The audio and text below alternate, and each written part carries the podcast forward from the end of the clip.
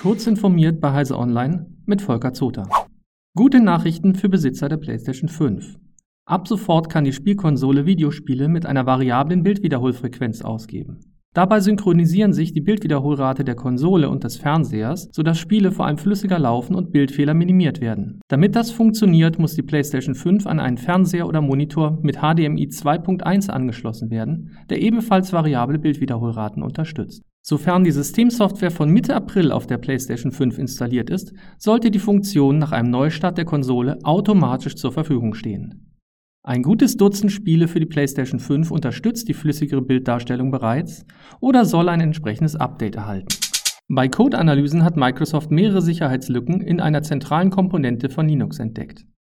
Bei den Analysen waren den Forschern ungewöhnliche Muster bei dem Systemdienst Network D-Dispatcher aufgefallen.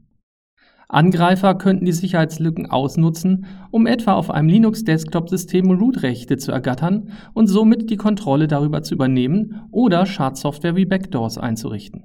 In der Meldung der Sicherheitslücken erläutert Microsoft konkret, wie Angreifer diese Schwachstellen in sechs Schritten zum Ausführen von Code missbrauchen könnten. Die Sicherheitslücke im Network D-Dispatcher soll inzwischen geschlossen worden sein. Linux-Administratoren sollten die Paketverwaltung der eingesetzten Distributionen nach Aktualisierungen suchen lassen, um ein bereitstehendes Update für Systemd oder den Network D-Dispatcher rasch zu installieren. Die Nutzerzahlen beim Facebook-Konzern Meta sind zu Jahresbeginn schneller gewachsen, nachdem es Ende 2021 einen Durchhänger gab. Alleine Facebook nutzten im März täglich 1,96 Milliarden Menschen.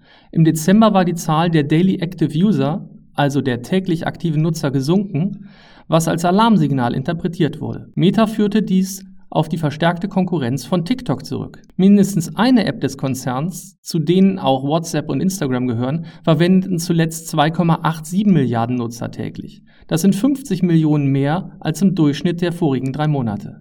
So rund wie früher läuft es für Meta aber trotzdem nicht.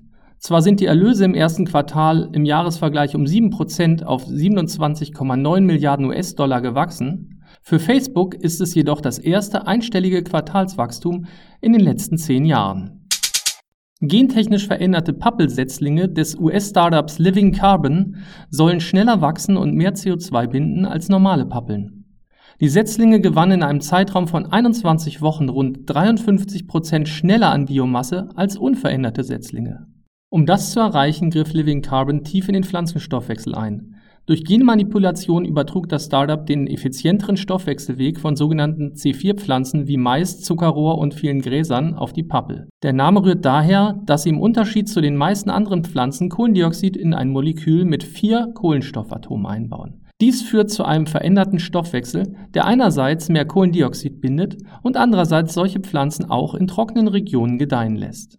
Darüber hinaus erhöhte das Startup nach eigenen Angaben die Aufnahmefähigkeit für Metalle wie Nickel und Kupfer. Das soll das Holz haltbarer machen und gegen den Befall von Pilzen helfen. Diese und weitere aktuelle Nachrichten finden Sie ausführlich auf heise.de.